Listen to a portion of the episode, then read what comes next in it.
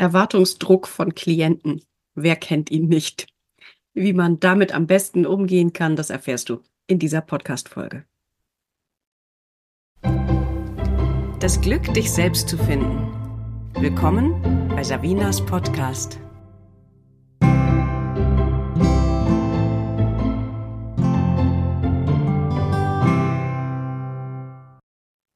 Also zunächst mal danke für die Inspiration und diese inspirierende Frage aus einer meiner Ausbildungen.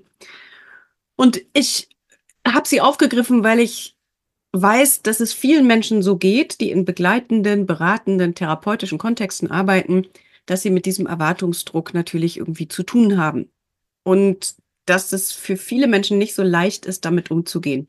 Und um das zu verstehen, würde ich gerne erstmal beide Seiten beleuchten die Seite Nummer eins ist die Seite der Klienten. Die Seite Nummer zwei ist unsere Seite, die wir in den beratenden, begleitenden, therapeutischen Berufen unterwegs sind. Wir, vielleicht fange ich bei unserer Seite mal an. Wir wollen gerne, weil wir Menschen sind, die auch so mit Mustern unterwegs sind und so ihre Themen haben, möglichst viel richtig machen. Wir sind ja angetreten, um Menschen zu helfen. Wir sind ja angetreten, um die Welt zu einem besseren Ort zu machen, um äh, möglichst effizient gut zu sein für Menschen, die kommen. Also möchte ich natürlich, wenn jetzt ein Mensch eine bestimmte Erwartung an mich hat, im besten Falle diese Erwartung erfüllen, damit es ein Match gibt, damit es stimmt, damit ich mich gut fühle, damit ich das Gefühl habe, ich habe das, was von mir erwartet wurde, auch geleistet. Juhu. Das hat natürlich auch mit Themen zu tun, die wir selber mitbringen. Für den einen ist das relevanter, für den anderen ist es weniger relevant. Aber das ist mal so die Seite, auf der wir stehen sozusagen. Und die Seite, auf der Klienten stehen, die wir von uns selber ja auch kennen. Wir waren ja alle auch schon selbst Klienten und haben Prozesse gemacht. Ja, wie ist denn das, wenn ich ein Thema habe, was ich mit mir rumschleppe, dann schleppe ich das ja erstmal eine ganze Weile mit mir rum. Ich schlafe nachts nicht, ich rede mit Freunden darüber, ich rede mit Partner darüber oder Partnerin, sofern ich in einer Partnerschaft bin. Außer es ist ein partnerschaftliches Problem. Aber selbst dann sollte man darüber reden. Wie auch immer, ich wälze dieses Problem Tage und Nächte lang ja schon mit mir herum, bis ich dann Hilfe hole. Dann bin ich tendenziell relativ verzweifelt und möchte gerne, dass der andere jetzt kommt und sagt, hm, ich habe die Lösung für dich. Das ist ja nachvollziehbar. Das heißt, dieser Erwartungsdruck, endlich dieses Problem loszuwerden, entsteht ja nicht daraus, dass ein Mensch das Problem gestern hatte, heute eine Coachingstunde hat und jetzt einen riesen Erwartungsdruck hat, sondern dass der das endlich loswerden will, weil das schon die ganze Zeit in ihm nagt und er einfach keine Lust, keine Zeit, keinen Nerv mehr darauf hat. Daraus entsteht ja dieser Erwartungsdruck, der zum einen gegen den Menschen gerichtet ist, der einen begleitet, aber meistens auch gegen sich selbst gerichtet ist. Also die Menschen, die unsere Hilfe suchen oder zu uns in Beratung, Coaching, Therapie kommen, die suchen halt wirklich Hilfe. Das ist ja gar nicht unser Job. Unser Job ist ja gar nicht Menschen die Lösung vor die Füße zu legen, sondern unser Job ist ja Menschen zu begleiten, dass sie ihre eigene Lösung finden. Aber das suchen die ja erstmal gar nicht sondern die suchen ja jemand, der ihnen hilft, weil das Päckchen schon so lang so schwer wiegt.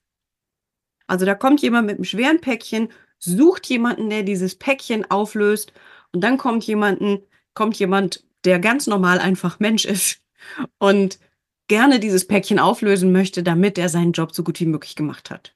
Und so entsteht diese Drucksituation. Und was jetzt, also das finde ich ganz wichtig, erstmal zu verstehen, das sind die Ausgangssituationen oder ja, jeder einzelnen Person in diesem Setting die Ausgangssituationen oder das ist die gesamte Ausgangssituation. Und jetzt gehe ich raus aus dieser Metaebene-Betrachtung und gehe rein in die Rolle der Begleitung. Das heißt, in die professionelle Rolle, die einen anderen Menschen dabei begleitet, die Lösung in sich selbst zu finden. Das ist mein Job im Coaching. Und wenn ich weiß, dass es bestimmte Dinge gibt, die bestimmte Zeit oder bestimmten Raum brauchen, besonders wenn es um Menschen geht, die Trauma erlebt haben. Also ein Mensch, der Trauma erlebt hat, ist ja deswegen nicht grundsätzlich uncoachbar und sitzt in der Psychiatrie fest, sondern die meisten Menschen haben irgendwie Trauma erlebt und sind durchaus coachbar. Nur mit einem Nervensystem, was Trauma erlebt hat, muss ich 'n bisschen anders umgehen und ich brauche vielleicht an der einen oder anderen Stelle 'n bisschen mehr Zeit und Geduld als an 'ner anderen Stelle. Wenn ich das kann, wenn ich das Nervensystem lesen kann und weiß, wie ich darauf reagiere, dann weiß ich, dass es schaden würde, wenn ich jetzt richtig viel mache. Ich weiß, dass dieser Erwartungsdruck da ist, weil derjenige wirklich einen Druck hat, weil er 'n Problem schon lange mit sich rumträgt. Und ich weiß, das hat mit mir nichts zu tun und da ich Fachfrau bin in dem, was ich tue, weiß ich, das könnte zu viel sein. Das kann 'nen Menschen überfordern.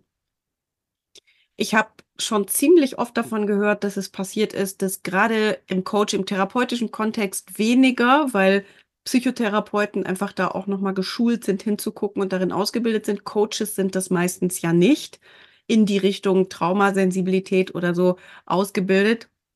Da habe ich schon häufiger ähm, äh, gehört, dass es passiert ist, dass grade über so Deep-Dive-Methoden rein ins innere Kind, ab in die alten Traumata, dass da tatsächlich Dinge passiert sind, die ziemlich ungünstig waren. Das heißt, der Coach hat die Erwartungen erfüllt im Sinne von: „Mach was ganz Intensives mit mir, damit ich das nicht mehr mit mir rumtragen muss“, und macht dann etwas, was total intensiv ist und was fürs Gegenüber viel zu viel ist. Und wenn ich das weiß dass an vielen Stellen, wirklich an vielen Stellen weniger mehr ist. Es gibt tolle Deep-Dive-Methoden. Es gibt tolle Höher, Schneller, Weiter-Methoden. Aber in den meisten Fällen sind sie nicht so günstig einsetzbar. In den meisten Fällen ist es sinnvoller, langsamer zu machen, weil es das Gegenüber überfordert. Und ich finde, da kann man einfach bei sich selber gucken, welche Themen habe ich noch in meinem Leben? Wie steht es mit das höre ich von ganz vielen meiner Teilnehmer aus meinen Seminaren oder Ausbildungen: „Ja, mit der Sichtbarkeit. Ich mag mich nicht so ganz zeigen, authentisch sichtbar sein, hu, schwierig.“ Ja, wie ist denn das, wenn ich jetzt irgendwie sage: „Okay, bäm, ich habe dir jetzt mal 'ne Homepage veröffentlicht mit 3 super privaten Filmen von dir. Wir machen jetzt mal Deep Dive in die Sichtbarkeit.“ Das ist zu viel. Also, ich übertreibe jetzt 'n bisschen, damit du das spüren kannst, wie sehr zu viel das sein kann, irgendwas zu forcieren, was grade Zeit braucht und nicht forciert werden möchte. Neues entsteht in uns nicht aus Action, Action, Action heraus, sondern Neues entsteht aus Stille. Neues entsteht aus den Momenten, wo wir uns sammeln. Wo Raum ist, dass man mal hingucken kann, dass überhaupt Neues entstehen kann. Und das gilt auch und besonders fürs Coaching, wo es ja drum geht, neue Blickwinkel zu etablieren, neue Sichtweisen auf die Realität zu etablieren. Und wenn ich das weiß, ich kann das Nervensystem lesen, ich sehe, wann's zu viel ist für mein Gegenüber. Ich weiß genau, an der Stelle mache ich jetzt Stopp, sonst schade ich dem anderen.